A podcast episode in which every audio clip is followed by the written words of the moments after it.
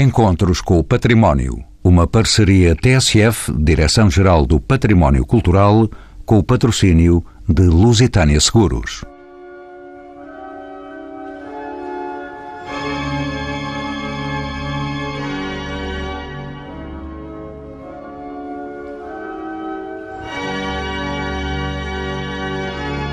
O Palácio Nacional de Mafra reúne num monumento só o que se poderia designar de obra de arte total, fruto de um projeto onde tudo é marcado por uma qualidade que só a generosidade joanina podia e sabia exigir. Excelência de materiais, soluções arrojadas e requinte de execução. Uma data histórica. No próximo dia 17 de novembro, celebra-se o terceiro centenário da cerimónia da colocação da primeira pedra da Basílica. No mesmo dia é inaugurada a exposição que apresenta a gênese do pensamento da cultura artística e arquitetónica que subjaz à ideia de construção de um novo e grandioso palácio. Do tratado à obra, e seus protagonistas são algumas das questões que guiam a conversa com os convidados deste programa: Horácio Bonifácio, João Duarte, Paulo Pereira e Sérgio Gurjão. Horácio Bonifácio é doutorado em Arquitetura pela Faculdade de Arquitetura da Universidade Técnica de Lisboa é professor catedrático e diretor da Faculdade de Arquitetura e Artes da Universidade de Lusíada de Lisboa. João Duarte é arquiteto pela Faculdade de Arquitetura da Universidade Técnica de Lisboa. Mestre em Teorias da Arte pela Faculdade de Belas Artes da Universidade de Lisboa, é doutor em Arquitetura na especialidade de Teoria e Prática do Projeto pela Faculdade de Arquitetura da Universidade de Lisboa. Sérgio Gurjão, doutorando em Arquitetura, é licenciado em História da Arte. Coordenou e dirigiu vários serviços de cultura e museus, entre eles o Museu Nacional Grão Vasco.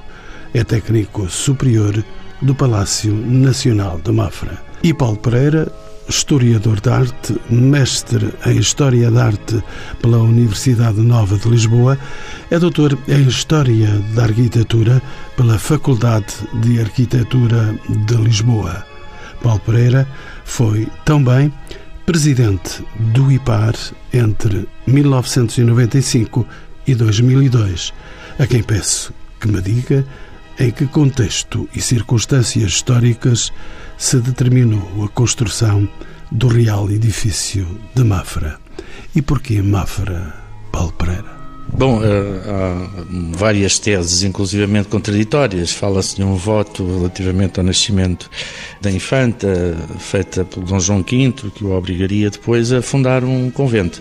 Naturalmente que haverá outras razões para além desta. Havia uma promessa aos frades franciscanos rábidos eh, por parte de Dom João V, que Dom João V quis eh, concretizar. A escolha de Mafra é um, um, aspecto muito interessante, porque Mafra acaba por ser escolhida, uh, certamente porque havia já um, uma intenção de aí fundar, por parte dos frades arábidos, um convento, mas também porque a divisão de Lisboa Oriental de Lisboa Ocidental e a Meridiana que foi criada, curiosamente passava por Mafra e acaba por ser isso que determina também o estabelecimento de Mafra, pelo menos a primeira fase pensada, mas não construída de Mafra, que era só para 13 frades. É um lugar estratégico? Será um lugar estratégico até pelo, se quisermos, do domínio da paisagem, se quisermos também, podemos ver Mafra como um lugar eh, em altura que domina o horizonte e que naturalmente estabelece uma relação de presença, cria um, um género de lugar muito particular naquela zona saloia. E isso é um aspecto cenográfico que, obviamente, só mais tarde, quando o, o convento se concretiza numa grande construção e não numa pequena, como era pensado inicialmente, acaba por ter um protagonismo na monumentalização da paisagem, de marcador da paisagem, eh, importantíssimo. Não era um lugar incendiário? Não, não, uh, penso que não. A escolha de Mafra é um, um caso interessante, mas que tem quase de certeza a ver com a própria distribuição dos frades uh, arrábidos na província da Arrábida e da necessidade de fundarem um convento numa zona onde ainda não tinham segundo eles, ou pensariam eles, representatividade, não tinham ainda um, um lugar de conventual onde pudessem retirar-se. Creio que Mas é mais a floresta? Havia, naturalmente, floresta. Essa floresta, inclusivamente, acaba por ser uma parte daquilo que constituirá a tapada, a tapada de, de Mafra, e uh, esses elementos também seriam elementos uh, que valorizavam o lado uh, sempre tendencialmente ermiterial, portanto, que acompanha, em boa medida, os uh, conventos rábidos. Não que os conventos, como eles eram edificados no século. Final, meados do século XVII e uh, no século XVIII, tivessem as características de uh, ermitérios extremamente austeros e rudes, como foram, por exemplo, o convento da Rábida ou o convento uh, dos Capustes em Sintra, onde aí se praticava um ermitismo quase radical. Nessa altura, isso já tinha sido algo que a Ordem tinha. Uh, esta reforma da Ordem de São Francisco tinha deixado para trás e, portanto, havia um equipamento propriamente para a vida espiritual comum. Todavia, é sempre necessário uma relação com a natureza, uma proximidade com a natureza num sítio relativamente, eh, não digo isolado, eh, haveria sempre necessidade de ter eh, algumas povoações perto, dada a dependência da esmola, não é? Mas Mafra surge também, creio eu, creio eu, isto não há certezas, como é óbvio, creio eu, em função de todas estas circunstâncias. Paulo Pereira, o historiador de arte, deixe-me ainda perguntar-lhe o projeto inicial desta obra previa a construção de um convento para 13 frades, este número é citado sempre, mas a obra final veio albergar cerca de 300 frades e mais um palácio real, uma basílica e uma tapada. Existiram de facto etapas distintas de decisão da construção deste conjunto arquitetónico não houve um pensamento conjunto? Bom, eu aqui tenho que dar conta de que sou um, um recém-chegado. Comecei-me a apaixonar por Mafra tardiamente, há pouco tempo não era a minha especialidade. A sua especialidade são mais os lugares desconhecidos? Não, a minha especialidade até é a arquitetura da Idade Média e a arquitetura tardo-medieval e foi por aí que eu desenvolvi sempre o meu trabalho, mas também quis desintoxicar-me desse meio e, portanto, acabei por me dedicar à Mafra por uma questão que tinha a ver com a faculdade e com um cruzamento de interesses, até em função de agora do tricentenário da Fundação.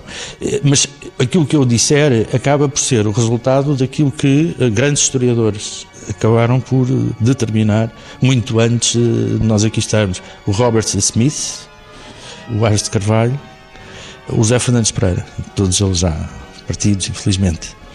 E, felizmente, entre nós, o António Pimentel, o professor Horácio Bonifácio, a Aurora Scott, há uma quantidade depois de uh, investigadores portugueses. Portanto, tudo o que eu diga é uma síntese disso. Eu não fui descobrir nada. Agora, a pergunta que me faz é verdade? O convento inicialmente era previsto ser um convento de pequenas dimensões, provavelmente um convento tipo da Ordem dos Franciscanos Arrábidos passa uh, depois, por intenção uh, real, pensa-se, a ter uma capacidade, ou a ser pensado para ter uma capacidade para entre 40 a 80 frades, e é nessa altura que há uma mudança de partido. Isto logo em 1700 e provavelmente 1712, 13.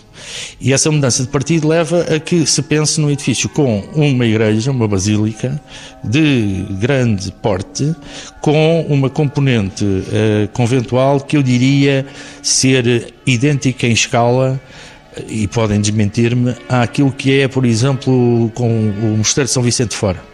Estaríamos próximo de uma solução deste tipo.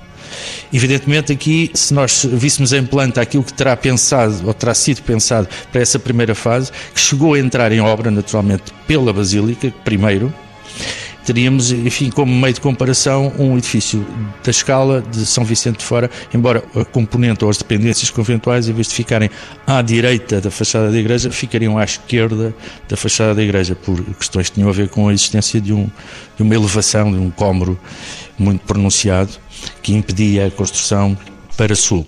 A Basílica entra de facto em obra. A obra da Basílica é uma obra fundamental, talvez seja aquilo que dá depois um, uma projeção àquele estaleiro de uma forma sui generis.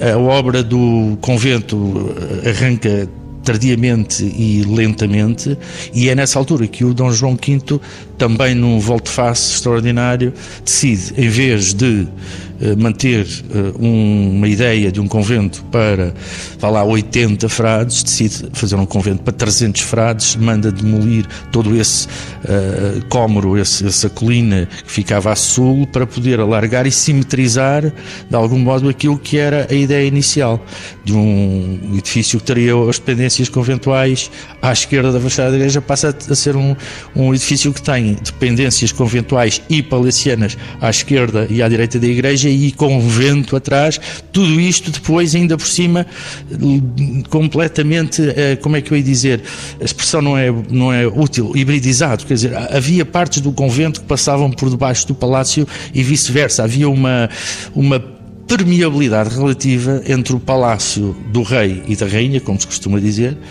e o próprio convento. Havia uma comunhão, digamos, entre o poder temporal e o poder espiritual, e isso faz parte, acho eu, de um projeto político que o próprio Dom João V acalentava. E depois eh, desta ampla radiografia em vários cantos eh, de Mafra, eh, traçada pelo professor Paulo Pereira, ele já apresentou aqui, ou pelo menos citou já a presença do arquiteto Horácio Bonifácio, que está aqui. Bem-vindo também aos Encontros com o Património. Na coordenada equipa que construiu o Real Edifício de Mafra, Sr. Professor, destaca-se João Frederico Lodovici.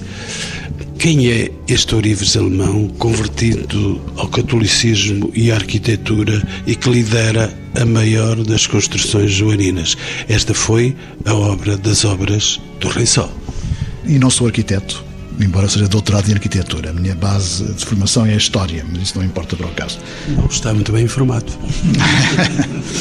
é, eu queria, queria, já agora aproveito a oportunidade, há bocado, de, enfim, com, com, relativamente às questões, antes, antes de entrarmos no Ludovice, é, a propósito da, de, de Mafra e da, da alteração da obra, eu penso que há aqui um dado muito curioso que tem a ver com a política de um rei absolutista como era o Dom João V ou que de repente descobriu que era mais absolutista do que aquilo que achava ou, que precisava de ser.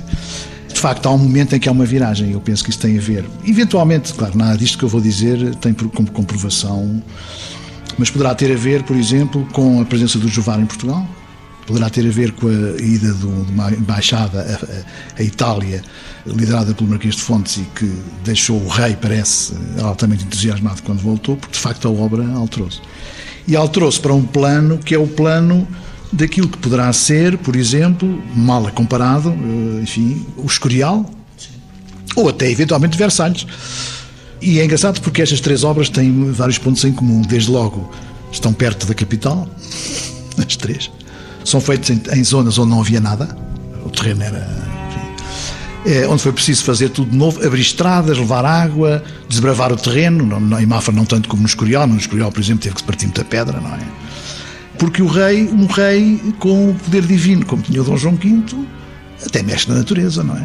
E Mafra, de facto, acabou por ser isso. Mas isso é um, é um é pequeno, um pequeno à parte. Quanto ao Ludovice, essa é a pergunta que eu confesso também, estou aqui um bocadinho como o professor Paulo Pereira, eu também não, Mafra não é a minha embora seja. Não é a sua, a sua praia. Não é, não é, não é. Não é. Embora haja praia e das melhores por ali perto. Não é, não é exatamente. É o barroco sim, mas Mafra deixa sempre um bocadinho de lado por razões eh, que não, não vêm agora aqui ao caso. Mas essa questão do Ludovice é uma questão sobre a qual eu pensei várias vezes eh, há, há muitos anos, eh, como é que um indivíduo que aparentemente é orives de formação de repente chega a Portugal e se transforma em arquiteto. Apesar, apesar de ter, parece, porque isto são tudo conjunto de conjecturas, não é? Ter trabalhado em, em Roma com o Carlo Fontana, um, enfim, um grande arquiteto do barroco italiano. Não dos melhores, mas um bom arquiteto do barroco italiano. Isto numa época, se, se isto se passasse no século XVI, não tinha qualquer tipo de, de dúvida. No século XVI, qualquer artista fazia tudo. Agora, no século XVIII, já não é exatamente assim. Há arquitetos que só fazem arquitetura. Por exemplo, o Borromini só faz arquitetura. O Bernini já faz outras coisas, mas o Borromini só faz arquitetura. Eu não escreveria isto que vou dizer. Não escreveria, mas, mas posso dizer, é diferente. Uh, ninguém... Eu depois transcrevo. Muito bem. Porque, conhecendo nós o país como conhecemos, não é? Não sei, é, isto é um assunto que não, é, não fui eu que o inventei, já muita gente falou nisso. O facto de ele ser alemão, da rainha ser da mesma zona e de uh, o, os jesuítas serem confessores da rainha e de o Ludovice vir trabalhar para os jesuítas para fazer um sacrário para Santo Antão, uh, digamos que a cunha pode ter funcionado nesse sentido. Enfim, agora passando de uma forma mais séria, eu, o Ludovice é assim, ele não era, podia não ser arquiteto, mas o homem sabia arquitetura, essa é que é a questão. E nesse aspecto sei bem o que estou a dizer, porque basta passar pelo, pela quantidade de livros que ele tinha em casa quando morreu sobre de arquitetura, que são de facto um manancial extraordinário de informação. Só aquilo era suficiente, só aquilo não seria, mas é para lhe dar um, um apor uh, sobre arquitetura, que um homem que, apesar de tudo, é ourives, nesta época, para ser ourives, também tinha que saber uh, questões ligadas com a, geometria, com, enfim, portanto, é, ele, ele, não era propriamente um, um, leigo, não é? Que de repente começa a fazer arquitetura, mas é de facto um mistério que não está resolvido, como é que ele de repente se transforma numa espécie de assessor à titré do rei e, e é chamado para tudo e mais alguma coisa.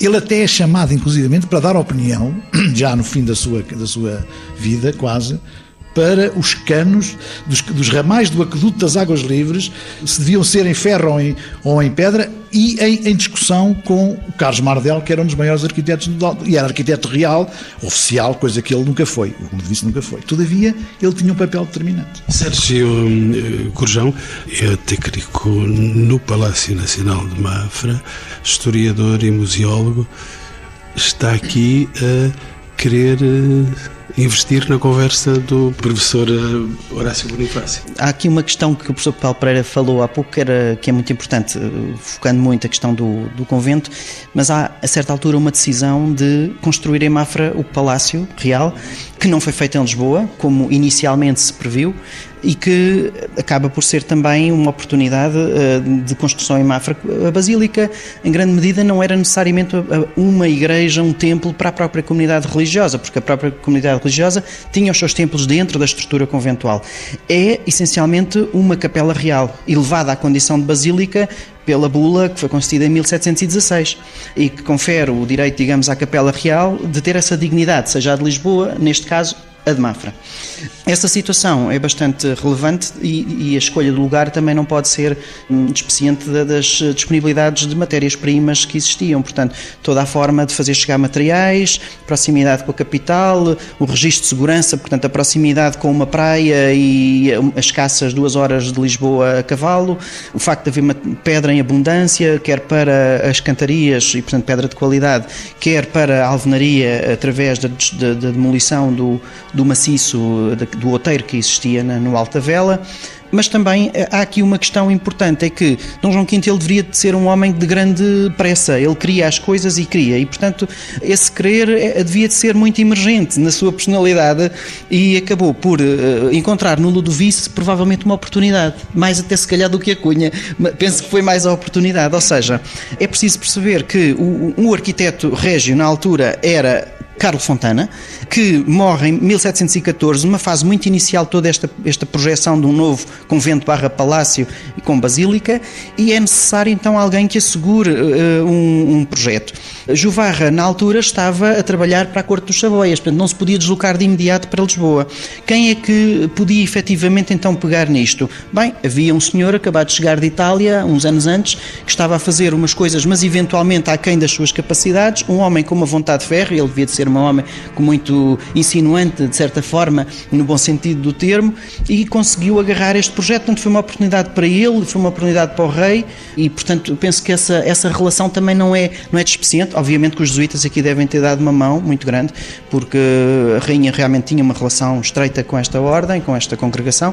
Eh, ele tinha trabalhado na Igreja de Jesus, eh, tinha trabalhado aqui também para os jesuítas, embora a relação não fosse propriamente boa. Foi necessária a intervenção de Dom Pedro II para sanar um problema que existia.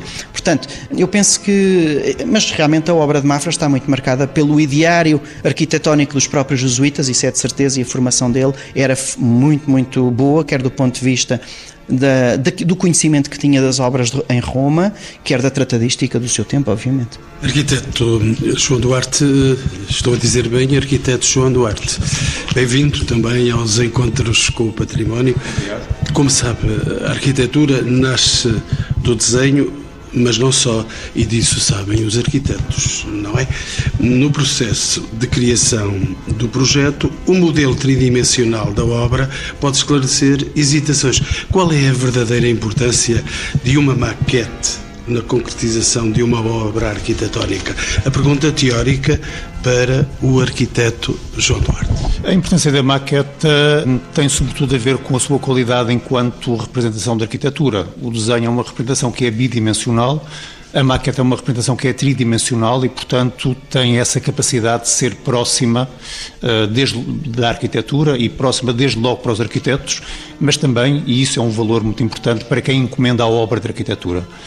No caso de Dom João V e de Ludovice, a presença das maquetas é verificável não apenas como instrumento de projeto, uh, aparecem maquetas, por exemplo, para Mafra, nós temos noção de que foram feitas várias maquetas parciais, Talvez possa ter, feito, ter, sido feita uma maqueta total do edifício, embora nós não tenhamos, ou pelo menos não encontramos até agora, uh, referência dessa maqueta, e sabemos porque o professor uh, Sérgio Gurjão encontrou esse documento de que existiu de facto uma maqueta em madeira para o zimbório. Portanto, Houve também maquetas de outros projetos aos quais uh, o Dom João V esteve associado, por exemplo, o projeto das Águas Livres, que o professor Horácio há bocado falou. Houve um projeto que foi desenhado, assim diz ele, eh, por convite do rei por Ludovice, embora o projeto não tenha sido concretizado. Eh, para esse projeto que Ludovice desenhou foram feitas várias maquetas, nomeadamente maquetas à escala natural, das, dos lanternins eh, e de outras peças. Pois há aqui pequenas histórias, porque o Ludovice queixava-se que as maquetas foram roubadas porque não queriam que o projeto lhe fosse atribuído. Há depois uma maqueta muito conhecida, que é a maqueta da capela de São João Batista, em São Roque, que é uma maqueta não foi feita em Portugal, veio de Itália e é uma maqueta talvez não de projeto, mas apenas para mostrar ao rei aquilo que era a obra futura, eh, que o rei não chegou a ver, porque entretanto morreu, e essa maqueta terá sido antecedida de uma outra, pelo menos de acordo com a investigação do, do professor António Felipe uh, Pimentel. Uh, e houve também uma maqueta, que é a maqueta mais antiga que se conhece e que ainda hoje existe portuguesa, que é a maqueta da Capela Mor da Sede Évora, também projeto Ludovice, e que existe hoje uh, reconstruída, embora se calhar passe muito despercebida, uh, no convento de São Francisco, em Évora, à entrada da Capela dos Ossos. Isso era uma maqueta na qual se podia entrar. Nós sabemos quem foi o seu autor, terá sido o entalhador uh, João Lourenço, e de facto a maqueta ainda lá existe. Mas eu gostava, se me permite, assinalar aqui uma outra dimensão da maqueta. A maior parte destas maquetas que eu citei são maquetas que estão ligadas ao projeto de obras em concreto, realizados ou não, isso agora aqui não interessa. Mas falar de Dom João V e falar da maqueta, falar também da maqueta como, de algum modo, eh, objeto que permite a posse eh, de outras arquiteturas que, se calhar de uma forma mais corrente, nós não poderíamos aceder. E falo sobretudo da imensa coleção de maquetas que Dom João V tinha de edifícios de Roma, que foi sucessivamente importante de Roma, de palácios, de igrejas. Havia uma maqueta em prata da Fontana di Trevi, havia uma maqueta do, Quirin, do Palácio do Quirinal e havia, sobretudo, uma maqueta do Complexo do Vaticano, que seria gigantesca. Pelas descrições do, do, do Charles de Merveillot, eh, seria uma maqueta tão grande, tão custosa, que o preço permitiria construir uma catedral. Eh, e, portanto, essa coleção de maquetas, eh, de alguma forma, era uma maneira de Dom João V ter em Lisboa Roma, que procurava emular, que eventualmente terá procurado visitar, mas à qual verdadeiramente nunca foi. E, portanto, era uma forma de posse, de ter a posse de Roma, e aqui também podemos uh, ligar esta posse de Roma por via da maqueta a todos os intuitos políticos, religiosos, culturais que Dom João V tinha. Arquiteto João Duarte, permita-me que eu tome em mão uma maqueta. Uh, se existem referências sobre a existência de maquetas no percurso da prática da arquitetura em Portugal. Pergunto-lhe, existem de facto maquetas de obras antigas ainda conservadas? Não, há referências escritas. As primeira, a, referência mais antiga que eu consegui encontrar de uma maqueta não será aquilo que nós hoje associamos a uma maqueta de projeto, mas era ainda assim uma, uma representação à escala natural uh, da uh, Igreja de Jesus em Setúbal portanto, ainda no final do século XV. Eh, era uma maqueta à escala natural que foi armada para se lançar eh, a obra. Curiosamente, encontramos uma outra maqueta muito similar, eh, bastantes anos depois, na Basílica da Estrela. Há descrições, foi também feita uma construção em madeira, à escala natural, muito rica, muito adornada, que depois, lançada a primeira pedra, foi destruída. Professor João Duarte, deixe-me dar agora um salto para dentro da exposição em Mafra. Esta exposição, do tratado à obra, inclui a exibição de uma maquete ou de uma maqueta do real edifício de Mafra. Existe notícia de que tivesse existido um modelo original ao tempo do seu encomendador, o rei Dom João V? Existia, de facto? Existiram maquetas. Hoje não, não existem já, uh, perderam-se, mas uh, há referências, uh, como eu disse há pouco, a, maquetas pelo menos parciais eh, em concreto a maqueta do Zimbório, e é possível que tenha havido maqueta do edifício inteiro, ou até mais do que um, porque uh, houve alterações de, de, projeto. Só um, um, pequeno desvio voltando à, à maqueta de, de, São Pedro do Vaticano, uma, uma, pequenina história. Vimos encontrar oito capitéis dessa, dessa maqueta que foram levados para o Brasil, posteriormente, pelo José da Costa e Silva. Isto quer dizer o quê? Segundo as palavras do José da Costa e Silva, a maqueta era uma coisa preciosa, mas ainda assim era muito maltratada, ou pelo menos foi a determinada altura negligenciada e, portanto, a conjectura que eu faço é que quem iria ao Passo, ao Passo da Ribeira ainda, evidentemente, eh, talvez retirasse peças da maqueta, eh, um bocadinho como uma recordação, e de alguma forma, pelo menos esses oito capitéis feitos em bucho, foram parar às mãos do José da Costa e Silva, que as levou depois e vendeu à Biblioteca do Rio de Janeiro, mas também se perderam. Boas histórias.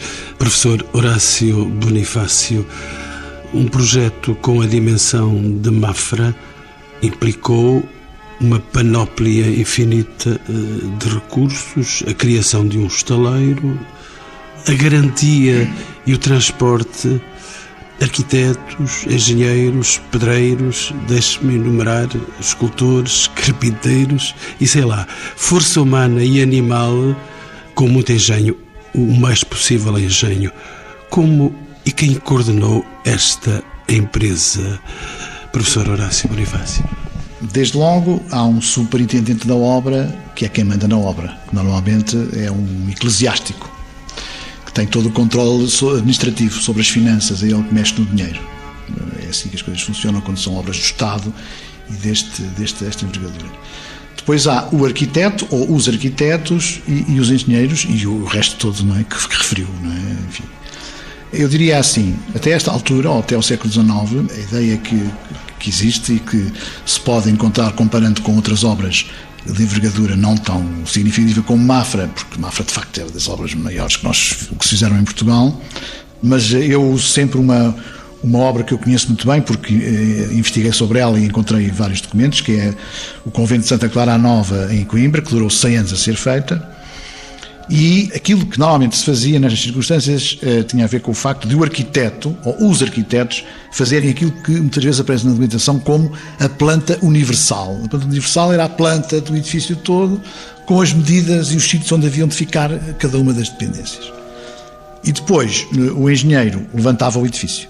O engenheiro uh, tem um papel determinante, é o construtor do edifício. O arquiteto não constrói rigorosamente nada, o arquiteto faz desenhos. É assim no nosso tempo? Sim. Uh, não, no nosso tempo não é assim. no nosso tempo não é assim. Era assim até ao século XIX. Era assim até ao século XIX. Ou era mais ou menos assim. Mas isto também varia, depende um pouco das circunstâncias. Porque, por exemplo, no Aqueduto das Águas Livres, dá-se a, a, a, coincidência extraordinária de o uh, arquiteto, em determinada altura, ser o engenheiro. Custódio Vieira é simultaneamente arquiteto e engenheiro. Mas em Mafra também. Há uma altura em que o Custódio Vieira é provavelmente arquiteto e engenheiro quando foi nomeado arquiteto real. Portanto, o arquiteto era chamado a fazer os desenhos que eram necessários. Ele ia fazendo os desenhos e, e, e o engenheiro punha-os de pé. Isto era uma organização que eu acho que funcionava muitíssimo bem, parece-me a mim, ou pelo menos uh, funcionou. Em Mafra, como noutros edifícios, havia uma escola para pedreiros e para mestres pedreiros, nem sequer era para E é muito engraçado porque eles aprendiam a base do ensino eram as cinco ordens de arquitetura, como se dizia, ou seja, eles aprendiam as bases da, da arquitetura clássica. E, portanto, não eram propriamente indivíduos uh, desqualificados ou analfabetos, sabiam muito bem o que estavam a fazer. Portanto, e atenção que o Estado, apesar de ser muito uh, propenso a, a, perder dinheiro com facilidade e a gastar muito, a gastar muito dinheiro nas obras, era cuidadoso. Mas no nosso tempo não há esses cuidados. Não, não há esse cuidado, claro que não. Claro que não. Aliás, eu, eu, eu posso contar uma história muito rápida, que em 1745 porque o Estado estava a ser roubado nas, nas obras, foi, foi criado uma, um grupo de cinco, seis, agora não sei, já não lembro se cinco ou seis, arquitetos e engenheiros que tinham que fazer a medição das obras, que é aí que o dinheiro vai desaparecendo, não é? A medição das obras em conjunto, para não ser um sozinho a fazer. Portanto, para não haver possibilidade de haver uh, coisas desagradáveis. Não? É? Sérgio Gurjão, uh, há momentos, não vou dizer que entrou pela porta não indicada para esta conversa, mas quero desejar-lhe que também chegue bem a este programa. E sei que vive em Mafra, ou seja, dentro do Palácio Real, Palácio Nacional de Mafra tenho esse privilégio de viver dentro de um palácio nos dias que correm. Deixe-me perguntar, da vontade à obra feita, quanto tempo demorou a construção deste edifício? Quantos homens estiveram envolvidos nesta obra? Quase todo o país, no mínimo meio mundo.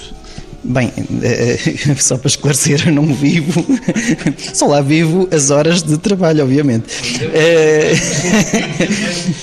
quanto à pergunta. Que mal-estar seria. Mas de resto, não seria monótono, seguramente, porque o edifício é tão grande que levava vários dias a percorrer. Quanto à pergunta, de facto, eh, foi uma obra imensa. Eu acho que deve ter sido talvez a obra que em Portugal viu mais gente em simultâneo em estaleiro. De todos os tipos, obviamente que havia militares a guardar, havia militares a, a, a deitar abaixo o combro em rocha uh, com as suas bombardas, havia também muitos padreiros, uh, carpinteiros, alvenéis, havia enfim de tudo. E uh, de facto foi uma obra que absorveu praticamente toda a mão de obra do reino. Uh, a ponto de, durante alguns anos, não haver mão de obra suficiente para fazer as reparações noutros edifícios no país. Portanto, isto era grave e era até motivo de grandes contestações. E, portanto, estamos a falar, se calhar, na fase aguda da obra, de cerca de 45 mil trabalhadores, dos quais uh, eh, 8 mil militares. Estamos a falar também da alimentação que era necessário dar a toda esta gente, etc. Portanto, o edifício é, é subejamente conhecido, ele, ele é muito grande, tem, ocupa uma área de 3 hectares 10,7. Tem também todo um conjunto, quer dizer, só de piso útil tem mais de 100 mil metros quadrados. Portanto, uma obra destas ainda hoje seria uma obra extremamente difícil de desenvolver com todas as eh, componentes eh, tecnológicas que nós hoje temos. E, portanto, não foi com certeza fácil e simultaneamente foi muito rápido. Quantos anos? Bem, estamos a falar do lançamento da primeira pedra em 1717 Estamos a falar da sagração da Basílica em 1730, isto para cumprir um preceito uh, de sagração num dia de domingo, mas que correspondesse ao dia de aniversário do próprio rei. Uh, e portanto esse dia era naquele, não podia ser noutro ano qualquer. O rei nunca queria estar fora desta não, sua grande obra. Esta, esta obra, talvez a, o reflexo material mais presente de Dom João V e da, da ideia que ele tinha de poder, ele enquanto um rei sacerdote do seu próprio cargo, enquanto rei por direito natural, mas também por direito divino, por escolha divina. Portanto, ele, era, ele tinha uma, uma noção clara do seu papel na sociedade, isto é o reflexo mais imediato da sua existência. Portanto, ele queria deixar uma grande obra que fizesse reflexo da dimensão imperial de Portugal, recentrar Portugal no contexto europeu, uh, legitimar uh, a dinastia de Bragança e por aí fora. Mas em relação aos timings para esta obra, 1730 Sagração da Basílica, a obra ainda se estendeu. Por exemplo, o Zimbório estendeu-se de 33 a 35, em dois anos foi feita aquela imensa peça de arquitetura de qualidade excepcional, parece uma peça de orivesaria a uma escala gigantada, mas obviamente que em 1750 ainda andavam a trabalhar na zona da atual biblioteca. É por isso que ela é só instalada bastante mais tarde. Deixe-me então, se me permite, deixe-me subir consigo ao zimbório da Basílica de Mafra. Vai ter que me ajudar porque as resistências físicas não são para andar em zimbórios e, sobretudo, o zimbório de Mafra. Este zimbório da Basílica é só por si uma peça de grande arrojo construtivo e apresenta uma solução inédita na história da arquitetura portuguesa. O que é que distingue, de facto, esta peça das outras, das demais do seu tempo? Em primeiro lugar, porque é a primeira do seu género eh, edificada em Portugal. Em segundo, porque vem numa linha de outras construções idênticas ou pelo menos próximas, eh, feitas em Itália, sobretudo, e portanto desde o século XVII. Eh, e talvez esta seja das mais eh, perfeitas, aquelas que, do ponto de vista funcional e estético, equilibra melhor estas duas funções, digamos. Bem, e, e realmente chegados cá acima, 60 metros, 66 metros acima do solo, de facto é absolutamente extraordinário como é que uma peça destas toda feita em pedra, não é feita em tijolo, nem é feita com capeamentos em metal ou em chumbo, como noutros sítios da Europa. É toda feita em, em cantaria, seguramente para esta execução foi necessária a tal maquete que tinha que ter toda a estereotomia da pedra muito bem estruturada. Do ponto de vista matemático, do ponto de vista geométrico, não é uma obra só de empiria, não, não serve apenas de um exemplo daquilo que já se foi fazendo, é uma obra pioneira porque é a primeira em Portugal, mas também é uma obra que exige grandes conhecimentos de matemática, de geometria, de um conjunto de ciências que neste momento estavam a iniciar também o seu processo, como a física, a forma como as forças se distribuem dentro daquele espaço. Professor, eu dou-lhe já a palavra, professor Horácio Bonifácio, mas já, já lhe dou a palavra, é só aproveitar estas alturas uh, do Zimbório e não vai isto correr mal. Uh, o, o, assentamento de remate deste Zimbório implicou uma cerimónia de pedido de proteção divina. Existiram de facto riscos de derrocada? Que segredos guarda o lanternim do Zimbori da Mafra? Algo de insólito? Sim, obviamente o lanternim é a peça que coroa toda este, esta estrutura e na, a, a sua a colocação, as duas últimas peças são uma enorme pedra que foi levada em escassas duas horas e que, e que pousou suavemente sobre o lanternim, mas estamos a falar de uma pedra em que se calhar oito homens conseguiam trabalhar lá dentro. Estamos a falar de 160 homens em quatro máquinas, em quatro rodas a fazer subir esta estrutura. E temos também ainda uma cruz e uma esfera. Dentro dessa esfera encontram-se as relíquias de Santa Bárbara para afastar as trovoadas, encontra-se uma relíquia do Santo Lenho e encontra-se também um pergaminho com uma oração esconjuratória que é atribuída a Santo António e que, digamos, expele o mal daquela zona. Eh, Começo a perceber que não é tão complicado sair deste sítio onde estou com essas ajudas divinas todas. Com certeza que eu vou poder sair incólume, podemos podemos sair os dois incólumes deste sítio. Mas uh, dou a palavra então que me pediu o professor Horácio Bonifácio. Só para acrescentar uma questão a propósito da, da singularidade do, do, daquela, daquele zibório, é que seguramente é o maior quando eu digo maior, quero dizer com maior vão e com a maior altura que se fez em Portugal, é só. E isso é suficiente para o tornar singular, não é? Porque nunca mais se fez nenhum assim. Em pedra, claro. Paulo Pereira, está-me a pedir a palavra, mas eu, antes que lhe dê a palavra, vou-lhe pôr uma questão. Só para lhe recordar que já estamos a caminho do final uh, do programa e, portanto, as nossas lonjuras não poderão ser grandes. Este projeto de obra previu ou definiu o desenvolvimento urbano de Mafra. Dom João V tinha mais olhos para fora do seu palácio? Penso que sim. Haveria uma intenção, e em parte ela foi cumprida, de construir uma estrada de Lisboa a Mafra.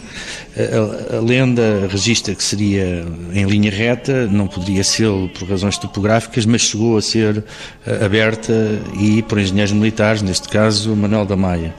De algum modo seguia precisamente a tal linha meridiana da divisão de Lisboa Ocidental e Lisboa Oriental. Isto, isto já de si revela uma relação de Mafra com Lisboa, que está a 5 léguas, salvo erro. Mais do que isso, o próprio estaleiro de Mafra acaba por ser construído em volta daquilo que é uh, o convento através de casas que eram provisórias, onde se acolhiam os trabalhadores em condições às vezes eh, péssimas, outras vezes em condições mais confortáveis. Haveria, evidentemente, como houve um hospital com capacidade para uma quantidade muito grande de pacientes e de pessoas que durante a obra uh, eram eram vítimas de acidente e foram muitos acidentes, como é de calcular numa hora daquela dimensão e, daquela, e com aquela duração, mas uh, uh, o que acontece dali é que a Mafra, como hoje a conhecemos, não a Mafra antiga que fica mais abaixo, mas a, a Mafra mais perto do convento, em princípio, deve muito ao estabelecimento dessa componente de estaleiro com construções, parte delas preservadas, outra parte foi demolida, dando algum ordenamento, eventualmente daquele tridente que vemos em frente ao convento embora se saiba também, por via de um, uma leitura que o Sérgio Gorjão fez de um documento, que em frente a Mafra se pensava construir uma fonte monumental, coisa que nunca chegou a acontecer. Portanto, havia uma intenção também de urbanização do, do entorno do, do convento. Se ela teve um êxito e foi concretizada plenamente, bom, não foi, mas havia naturalmente esta visão para criar pelo menos um eixo, um eixo que ligasse eh, a fachada da Basílica até, provavelmente, até ao mar. Eu gostaria de ir muito mais longe, mas é muito difícil meter 300 anos em 43 minutos. Tenho uma última questão para os meus ilustres quatro convidados. É uma questão que gostaria de que me respondessem tão brevemente quanto possível, porque o nosso tempo de satélite está a acabar e por isso lhes queria perguntar, Sérgio, a exposição que vem aí no Palácio Nacional, no seu Palácio eh, de Mafra, é necessário fazer a visita a esta exposição. É importante porquê? É muito importante porque é uma oportunidade de nós compreendermos a gênese do pensamento, a formação de todas estas pessoas que trabalham para o Palácio de Mafra. Professor Horácio Bonifácio, é preciso regressar a Mafra? Eu creio que sim, e no, no estado atual das nossas vidas portuguesas, não evidentemente no sentido uh, áurico do, do, século XVIII, mas é preciso que, que as pessoas se revejam o seu país numa obra que é absolutamente única. João Duarte, professor João Duarte, precisamos de um Dom João V? Custa-me um bocadinho a responder uh, ou sim ou não. Uh, eu acho que se calhar precisamos de pessoas que tenham a vontade, uma vontade esclarecida uh, relativamente ao entendimento da arquitetura. Isso eu acho que sim. Paulo Pereira, a última palavra. A exposição, creio que é reveladora de um conjunto de peças que até ao momento têm estado em reserva e, portanto, vale a pena, é necessário visitar Mafra e reconhecer Mafra como um dos grandes monumentos que certamente virá a fazer parte da lista do património da humanidade, assim a Unesco deseja, não é? Porque... Mesmo que o chafariz não esteja construído. Peço só ao Sérgio e à Sandra para fazerem os chafariz, porque eles fazem tudo. Isto é... chafariz, com certeza. Com certeza.